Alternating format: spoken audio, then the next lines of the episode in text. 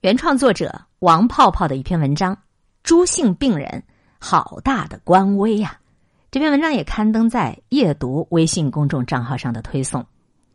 嗨，你最近过得还好吗？都说疫情是一面镜子，它能够照出人间百态和人情冷暖。在疫情发生的这些天，我们看到疫情下的温暖，体会到人间大爱的同时，也真的是看到了许许多多人性的阴暗面和丑陋。二月二十号晚上，在武汉市第七医院住院部就发生了一件足以引起广大民愤的事儿。夜深人静，在医院走廊里传来了一个男患者的指责声，打破了应有的安宁，而且他的声音越发洪亮，响彻了整个护士值班间。我叫你去做厕所卫生的，你七不高兴八不高兴的，你有什么不高兴的？在这个护士刚想要跟他解释。刚才其实是去抢救三十九号病人了，这个男人更是强行打断他的发言，称：“这是你的工作，你不要解释。”护士小姐姐期间只是默默的答应着，并没有跟他进行辩驳。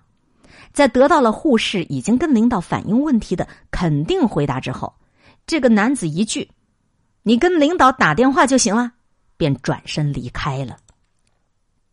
对于小护士刚才去抢救病人的事儿，这个男患者只字不提，并且听小护士的意思，他其实已经告诉这个男子反映了该问题，可他依然不依不饶，最后还来护士站大闹一场。打扫卫生本来应当是保洁负责的，为何让一个护士去帮他扫厕所？医院不是宾馆，护士也不是服务员，况且你不分青红皂白的一顿批。你知道刚才人家是去抢救一个生命了吗？难不成你的厕所比那一条人命还重要？这个夜间大闹护士站的朱姓男患者究竟是何人呢？经过了证实，他是湖北省市场监管局后勤服务中心筹备组的副组长。二十一号早上，这个局就发布通知，称决定对他停止检查，并责令他向相关医护人员和所属医院。进行道歉，随后，他也在自己的朋友圈发了道歉信。但是，朋友们，广大的网友看了他这个道歉信的回应，都是虚伪。你去打扫卫生间吧，他捐血，你敢用吗？大家更多的是表示不接受他这个道歉。你说，人家呀，人家都已经奔赴前线，在救死扶伤了。你是在等待治疗，你还在这儿唧唧歪歪、唧唧歪歪的，咋就你这么多毛病啊？是不是想要释放一下你无处安放的官威了呀？恭喜你成功的释放，并且我相信你释放完了，你就没有下次了。其实说这个事儿，想表达的是不仅仅在医院这样的一种恶劣行为的事件。还在其他的防疫岗位上也是时有发生的。在二月十九号，山东枣庄一个小区就出现了小区的居民董某某，因为不配合疫情防控工作，拒绝扫码登记，而后更是持拿器械殴打工作人员，使这个工作人员对方的腿都受伤的事件。经过调查，殴打者董某某还是枣庄的住房公积金管理中心的。一个党组成员、副主任，事发后，当地公安也给予了他行政拘留十天的处罚。仅仅是十天的行政拘留，解气儿吗？解恨吗？那个遵守防疫规则的工作人员被打的事情，就这么白白被打了吗？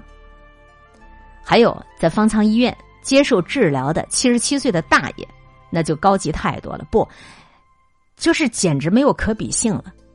十九号晚上十一点多，医院的公共区域出现了一个拿着扫把、步履蹒跚的在打扫卫生的老大爷。虽然这个老人年纪很大，而且已经身患健忘症，可是他显然是已经把这个医院当成了自个儿的家，在维护公共卫生的同时，他也在保卫家里的整洁。他说：“反正，反正我也睡不着啊，我出来。”晃悠晃悠，转一转，打扫下卫生，挺好的。我们每个人不应该都如此吗？已经有人在为你冒着生命危险冲锋陷阵了，你就不能好好安分守己的隔离，好好的接受治疗，反倒作威作福，弃别人的劳累于不顾而胡搅蛮缠、恶语相向、棍棒交加？你说这些人除了是自私，还有就是他无德。无独有偶，这样的事儿啊，也同样发生在不懂事儿的那些医患家属身上。听没有听说，在青海啊，有一所镇级医院就发生了护士被殴打、辱骂的案件。啊，具体的细节我们就都不说了啊。还有四川乐山一家医院，就在这样的时候，也同样是同样的上演着医生被前来就诊的病患殴打的事件。那是一个醉酒的男人，喝多了，独自前往医院就诊，因为不停的打瞌睡，还说不清自己的病情。等了两三分钟以后，那个医生呢就觉得他是喝多了，也不能问出他的姓名和病史，然后就劝说啊，让他等家属前来再进行治疗。哎，不料这个男人突然间就把椅子和桌子上的电脑砸向了医生，然后又绕到背后对着医生进行殴打。幸亏是医院的安保人员和警察及时赶到，才制止了这个男人对医生的殴打。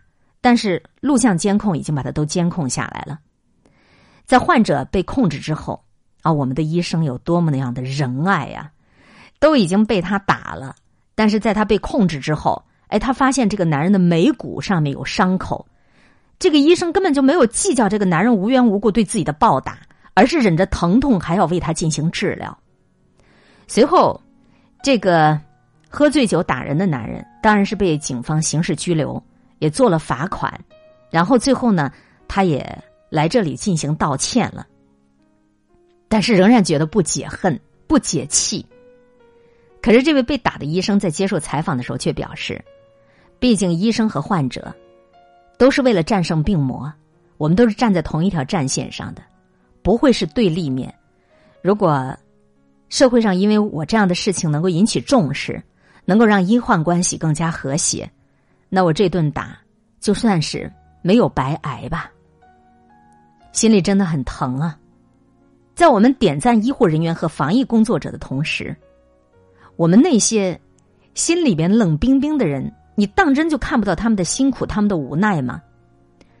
还有那些冒着风雪工作在各个交通要道的工作人员，坚持为小区进行杀菌消毒的小区工作者。还有上门送温暖的疫情防控志愿者们，是他们的付出和他们的不辞辛劳，才换来了我们的踏实和安稳呐。你能够再坚持，再坚持多久？甚至一天持续戴口罩吗？你能够忍受长时间像是被困在气球里的窒息感吗？你能够想象在护目镜底下的疼痛感吗？你只是在家里隔离。你想一想，如果你是一名医生，你坚持十几个小时，穿着防护衣，戴着口罩、护目镜。如果说你不能，你不要随意指责别人；如果你不能，你就不要去批判他们的该和不该。这世上谁也没有义务冒死来为你服务，你也没有权利去无理取闹。我们在记者的带领下，看到了医护人员充实的工作内容。早上有进行配药治疗的，而这一天开始就是至少四个小时的工作量。先是将所有的历史病例进行打印整理后，然后再查房，帮病人翻身做基础护理、救治抢救。医护医护，因为有他们高水平的医治以及耐心的护理，才有了我们的安心和健康。且不说。让你感同身受，也不管你是当官的还是普通的百姓，这些医护人员他不会区别对待每一位患者，也不会放弃救治每一位患者的机会，所以不要无脑的去对待已经身心疲惫的他们，更不要用自己的自私去责令他们的工作。他们是医护人员，是基层防疫工作的坚实基础，不是你的服务员，更不是你的出气筒，对他人。保有足够的尊重，也是对自己的一份尊重。以上分享的这篇文章部分资料是源自新浪微博，还有看看新闻、新京报、新华视点、BTV 新闻。呃，文章的原创作者的名字叫王泡泡，刊登在夜读微信公众账号上。